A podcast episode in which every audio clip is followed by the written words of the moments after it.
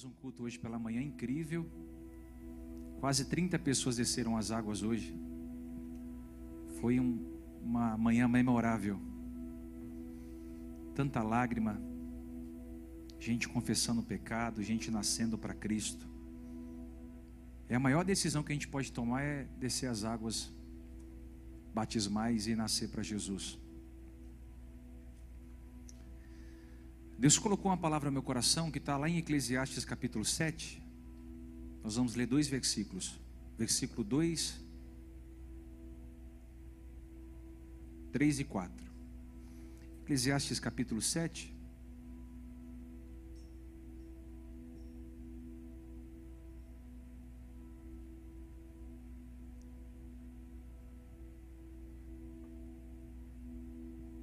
Melhor é ir à casa aonde há luto do que ir à casa onde há banquete. Porque naquela se vê o fim de todos os homens, e os vivos o aplicam ao seu coração. O coração dos sábios está na casa do luto, mas o coração dos tolos na casa da alegria. Olha como é profundo esse versículo. O coração do sábio está na casa do luto, mas o coração do tolo está na casa da festa, do banquete da alegria. Vamos pensar juntos aqui hoje? Queria que você dissesse bem alto: a dor, mais uma vez, a dor me faz refletir. Alguém está sentindo dores aqui? Estou falando dores da alma. Dores que não sai você tomando um remédio. Ela nos faz pensar. Amém? Se assenta aí, vamos mastigar aqui com o cérebro agora. Louvor maravilhoso hoje. Nós já celebramos, agora nós vamos celebrar, pensar um pouco, mastigar com o cérebro, com os dentes do cérebro. Eu gostaria de começar a minha fala dizendo que a vida é uma grande celebração. Ao longo dos anos, nós costumamos comemorar muitas datas celebrativas: nascimento, aniversário, casamento, aniversário de filhos, aquisição de um imóvel, a troca de um carro, a promoção de um emprego, Natal, Ano Novo, feriado. A gente costuma comemorar ao longo do ano muitas datas significativas para nós, porque não existe nada melhor do que celebrar, confraternizar entre amigos e irmãos as vitórias que Deus nos dá. Eu digo isso porque a vida é uma grande celebração. O próprio Jesus transformou água em vinho em uma festa em Caná da Galileia para devolver aos noivos a alegria da celebração. Eu acho incrível comemorarmos entre amigos, não existe nada mais prazeroso do que sentar à mesa com gente que é da gente, com gente que a gente ama e partilhar de momentos de vitória, de conquista. Se eu perguntasse para vocês, entre ir a um velório e ir, um, e ir em uma festa, 100% das pessoas que estão aqui diriam: é melhor ir em uma é melhor ir em uma festa. Eu concordo. Só que quando a gente lê a Bíblia e a gente extrai a sabedoria da palavra de Deus, a gente entende que a vida não é feita só de festa.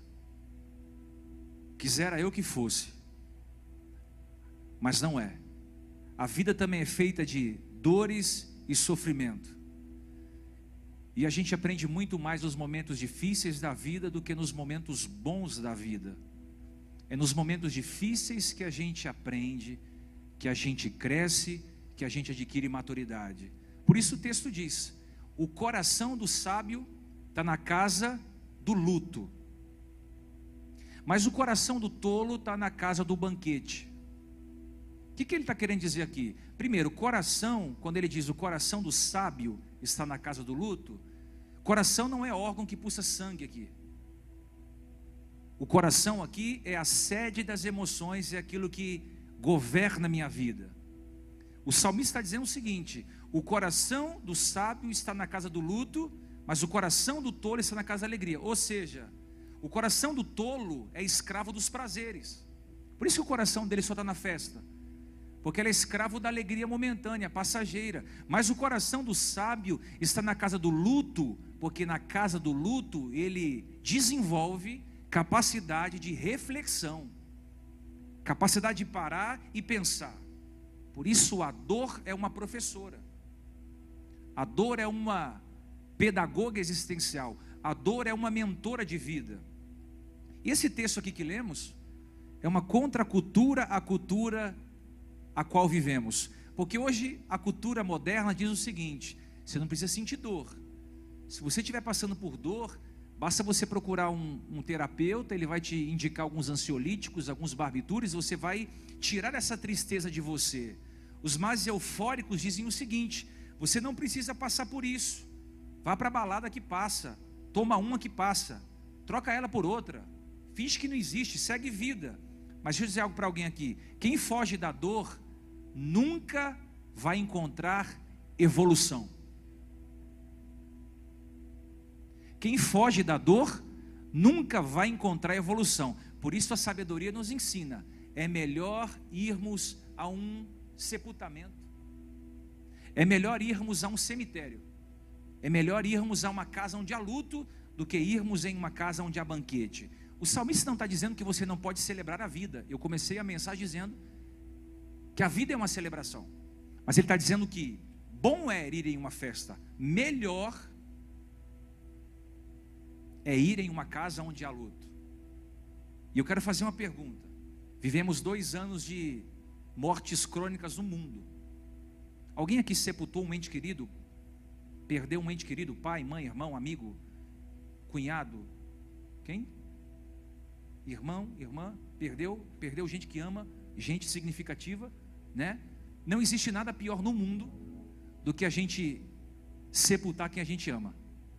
É uma dor incomparável.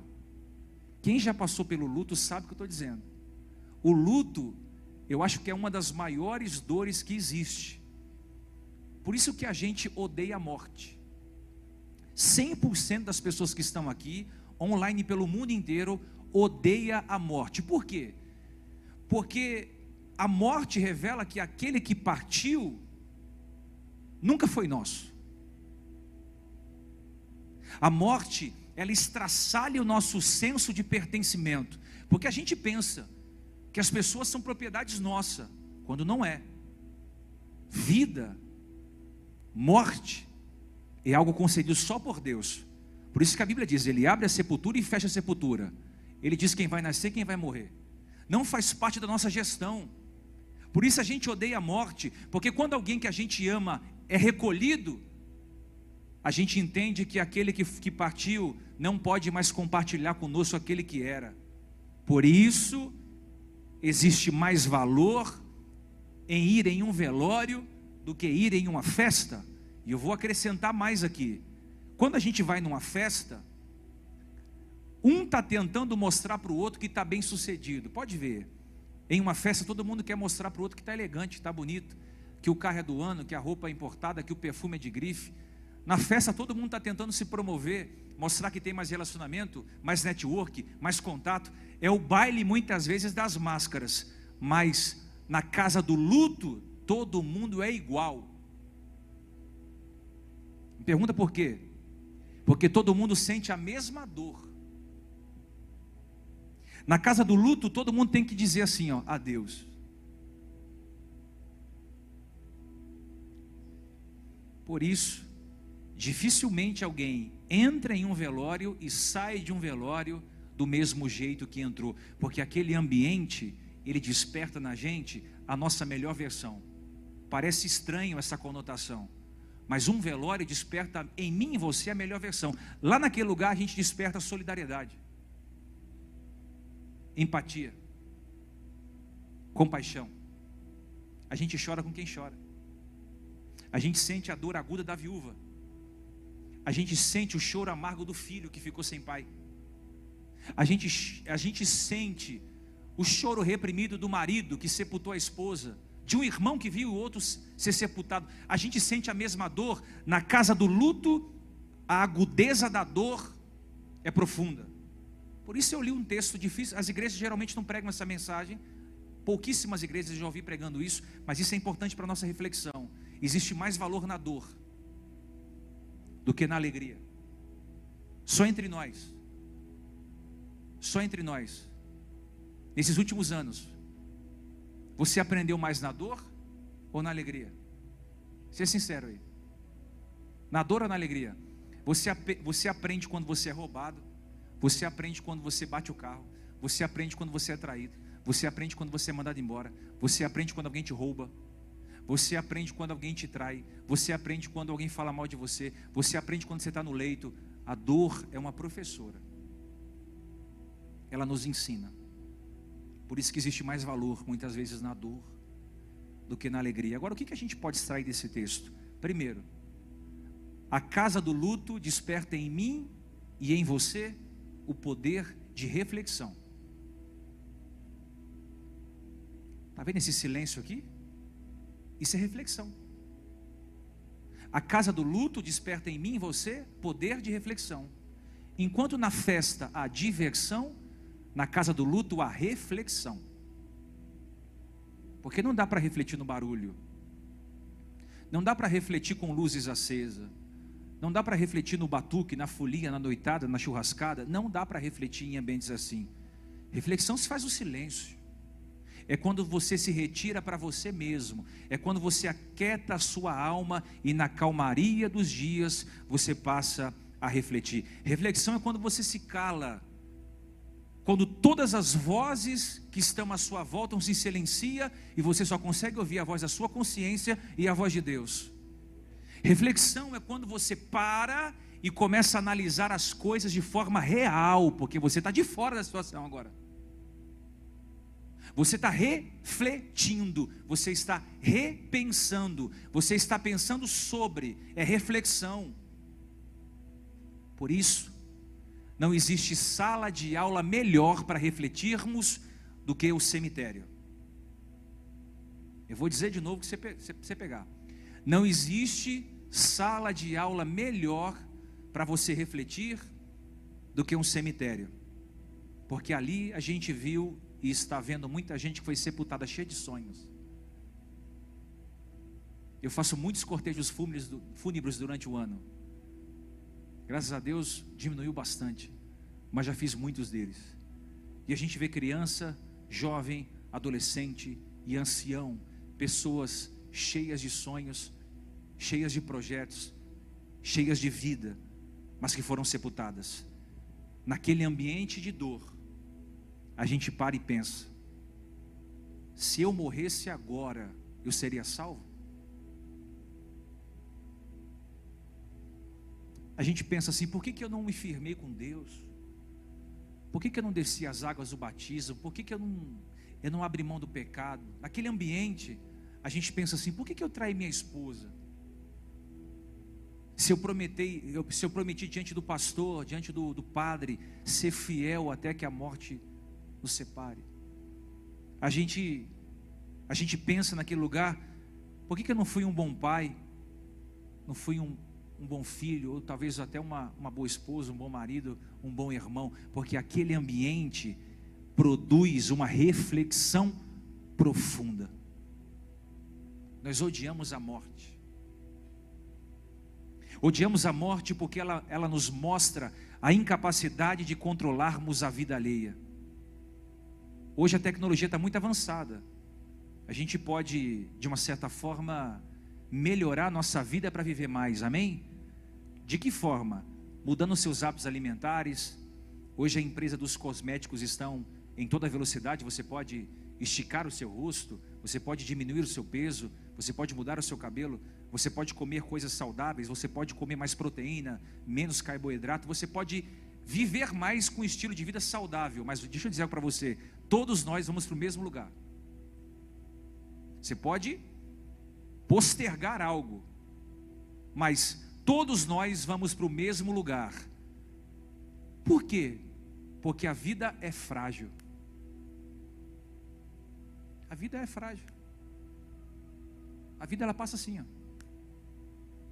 Salmo, Salmos 90, verso 10 diz: Os anos da nossa vida são 70, ou 80, quem tem mais força. Entretanto, são anos difíceis e cheios de sofrimento, pois a vida passa depressa e nós voamos.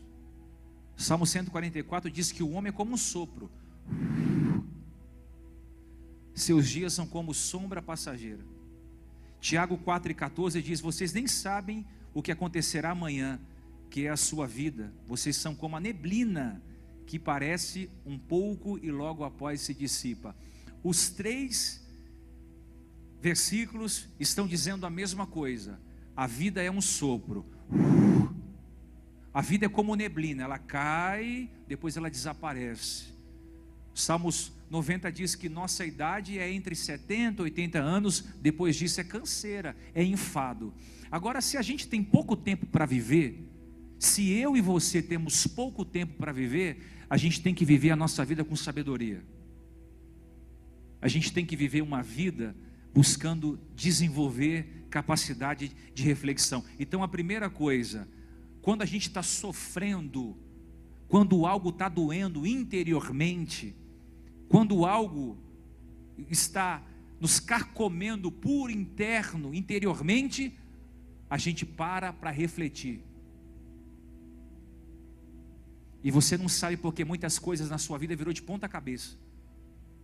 Você não sabe porque muitas coisas na sua vida tá te machucando, mas é para você parar um pouco e fazer uma reflexão. Porque na reflexão você ganha o maior e mais poderoso saber de um ser humano? Pergunta qual? Sabedoria. E a gente só adquire sabedoria quando a gente passa por momentos difíceis. Conhecimento você aprende na faculdade. Sabedoria você aprende no chão da vida. Tomando porrada. Tomando escorregão. Então a primeira coisa, na dor, no luto, a gente aprende a refletir. Dá uma, croquezinho no seu irmão e diga assim: reflete. Quem não reflete, repete. Amém? Segunda coisa que o luto nos ensina: não deixe para amanhã o que pode ser feito hoje.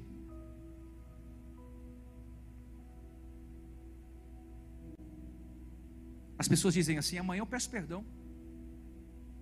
Amanhã eu ligo e me retrato. Amanhã a gente viaja. Amanhã a gente dá um jeito.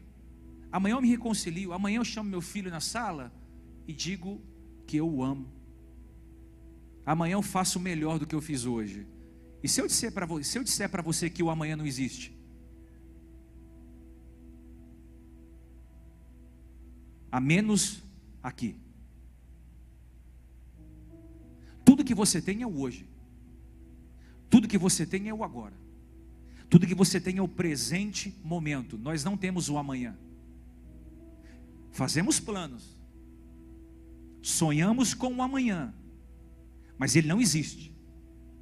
Futuro, só Deus tem o controle. A gente pode fazer gestão do agora. Quem tem certeza que vai estar vivo amanhã? Ninguém sabe. Quem pode controlar a sua vida daqui três meses? Ninguém sabe. Por isso, tudo que você é hoje. E você não pode deixar para amanhã o que você pode fazer hoje. Por isso, Rubens Alves, um poeta e teólogo, disse uma das frases mais lindas que eu já ouvi. Ele diz assim, ó: "É preciso escolher, porque o tempo foge. Não há tempo para tudo. É necessário aprender a arte de abrir mão a fim de nos dedicarmos àquilo que realmente é essencial. Tempo foge. O tempo é curto. Se o tempo foge, se o tempo é curto, eu preciso trabalhar em cima daquilo que é essencial para a nossa vida. E o que é essencial para a sua vida? Primeiramente é Deus. Deus não é, é segunda opção, terceira opção. Se der tempo, eu, eu procuro Deus. Deus está no topo da sua cadeia existencial. Primeiro está Deus. Ele é essencial. Depois vem a sua família, depois vem os seus amigos, depois vem outras coisas abaixo. Mas primeiramente vem Deus, a sua família e o resto. São coisas essenciais para a nossa vida. Porque nós não temos o amanhã, só temos agora. Se Jesus voltar hoje, eu preciso estar bem com Ele. Se você sai daqui e morre lá fora, você precisa estar bem com Deus. Se você é sepultado na madrugada, você precisa estar bem com Deus. Nós não temos o amanhã. E eu fico impressionado com a quantidade de pessoas que estão desperdiçando o seu hoje em detrimento aos seus ontens.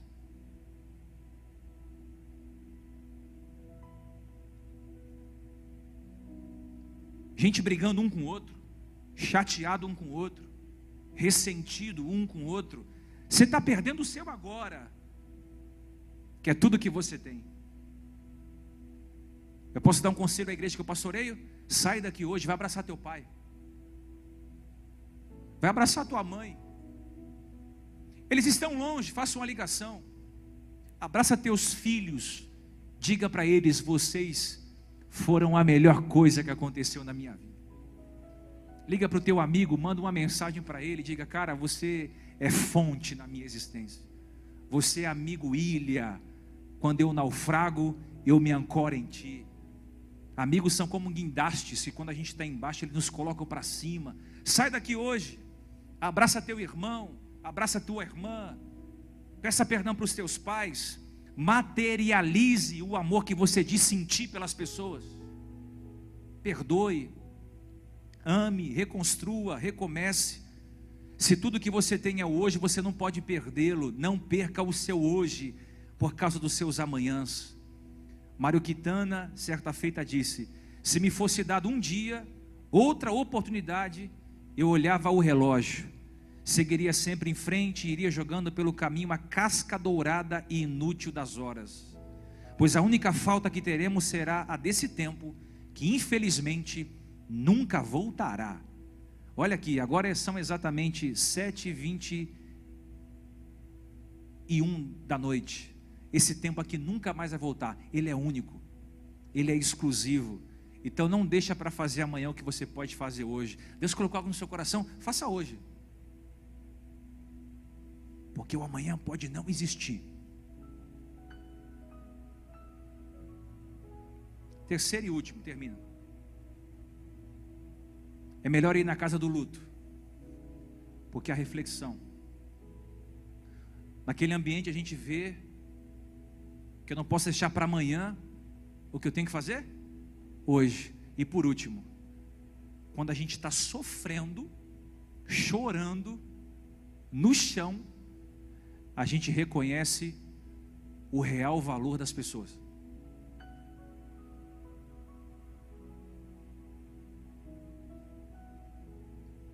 É triste, mas as pessoas só valorizam as outras quando perdem. Por isso que muitos dizem que os mortos recebem mais flores do que os vivos, porque o remorso é maior do que a gratidão. Eu já fiz muitos cortejos fúnebres. E a coisa que eu mais vejo naqueles cortejos, eu faço a homilia. E aquele momento é um momento muito dolorido, mas eu fico no meu canto ali, geralmente alguns pastores, assistindo o cenário de dor. E o que eu mais vejo são pessoas debruçadas sobre o caixão, aí é mãe, filho, às vezes é pai, às vezes é marido, às vezes é esposa, amigos, e eles, em uma voz uníssona, dizem a mesma coisa: Eu poderia ter sido melhor para ele, mas não fui. Eu poderia ter me entregado mais. Eu poderia ter me doado mais. Você pode perceber, quando alguém parte para outra vida, sempre a gente sente compaixão. Manda um buquê de flores, manda um arco de rosas, às vezes manda um dinheiro para a viúva. A gente quer ajudar as pessoas quando elas estão sofrendo. Amém? Mas é engraçado que a gente só faz isso quando elas morrem. Por que, que a gente não consegue demonstrar esse mesmo amor quando ela está, eles estão vivos? Por que, que a gente não consegue abraçar o vivo, presentear o vivo, elogiar o vivo, agradecer para quem está vivo? A gente quer chorar quando alguém vai embora. Não dá mais para chorar o leite derramado. A gente tem que viver o momento agora, porque o momento é hoje, o momento é agora, não existe um amanhã e não dá para chorar quando alguém se foi. Por que será que a gente só consegue ver a importância das pessoas quando elas vão embora? Quando a morte chega, quando um fim chega. Irmãos, olha para cá. Tem gente que só valoriza o casamento depois que ele acaba. Tem gente que só valoriza as amizades que tem quando não tem mais. Tem gente que só valoriza a saúde quando está no leito hospitalar. Tem gente que só valoriza a igreja que pertence quando já está desviada em meia lama.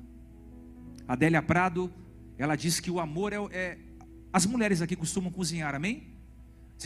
Quando você for cozinhar hoje à noite ou amanhã, você pegue na sua mão um grão de arroz. Adélia Prado diz que o amor é miudezas, é do tamanho de um grão de arroz. Se você não abre bem os olhos, você o mata.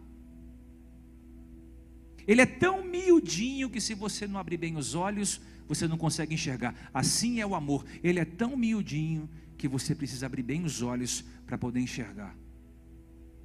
Então, cuidado. Não deixe que a vida esconda as virtudes daquele que você diz amar.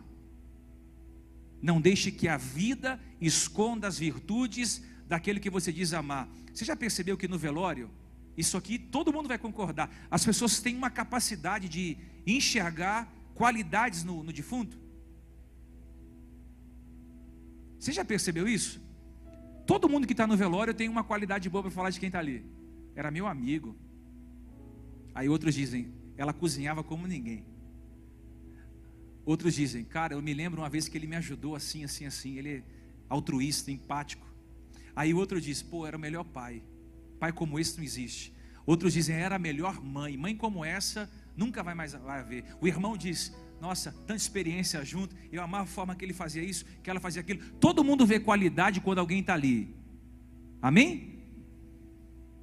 Mas quando estava, estava vivo, dizia: Ah, que mulher chata. Por que, que eu fui casar com uma desgraça dessa? É não é? Ah, que homem chato. Como eu estava na cabeça para casar com um homem desse, irmão? Tem misericórdia. Que filho burro. Só me dá trabalho. Outros dizem: Que desgraça de vida. Mas quando está no leito, descobre o valor da vida. Então não espere que a vida roube quem você ama para começar a ver a vida de forma diferente. É melhor ir à casa onde há luto do que ir à casa onde há banquete. Nós precisamos encontrar o valor das pessoas, a significância das pessoas, porque a vida é breve. A vida é? A vida é? Então não precisamos encontrar com a morte para compreender o valor das pessoas. Termino aqui, pode subir a banda.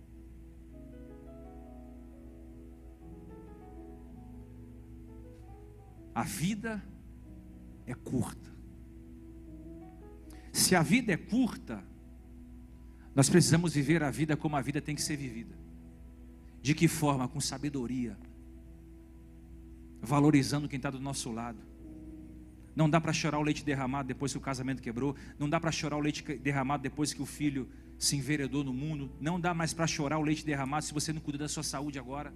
Não dá mais para chorar o leite derramado se você não, não cultivou as suas relações.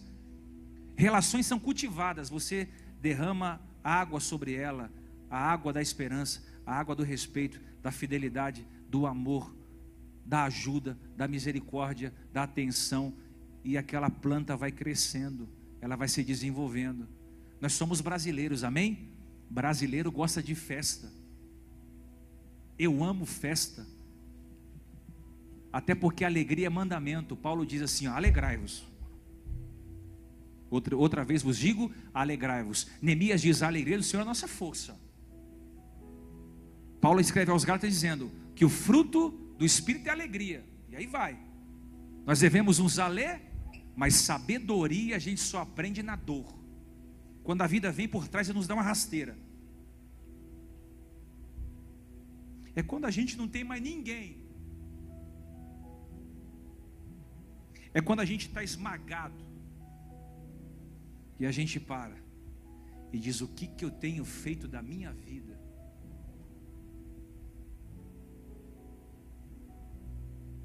Eu queria que você fosse embora hoje pensando.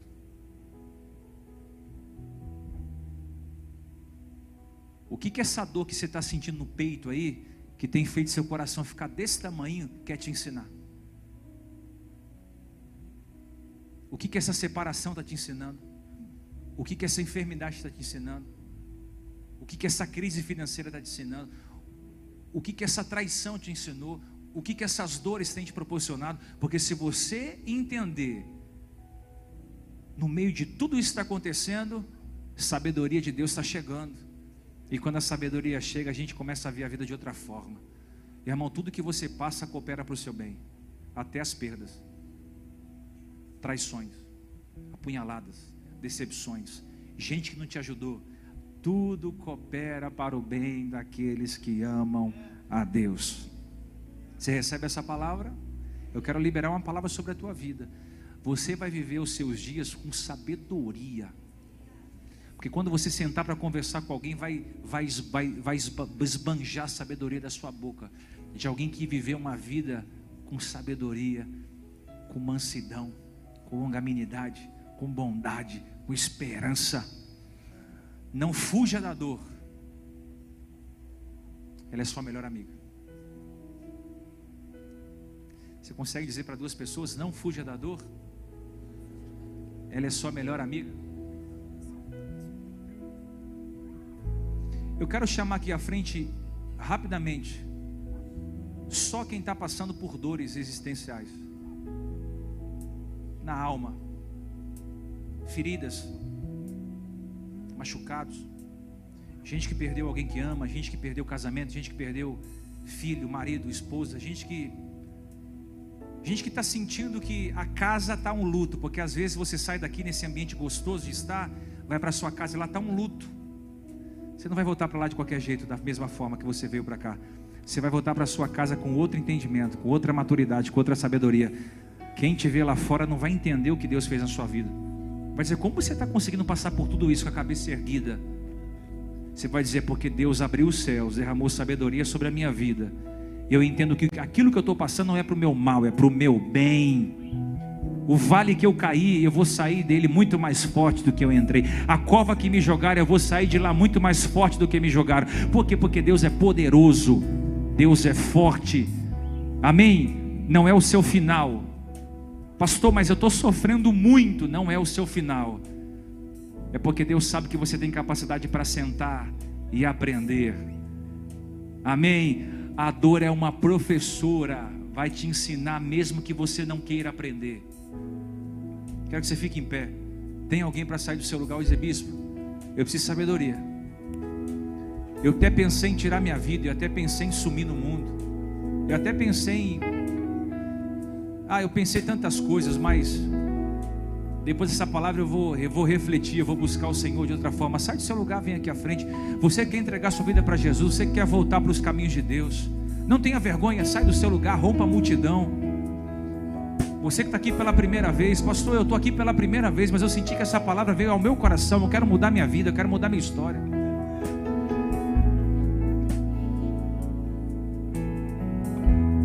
Você vai sair muito mais forte do que essa dor. Aleluias. Vamos ouvir essa canção?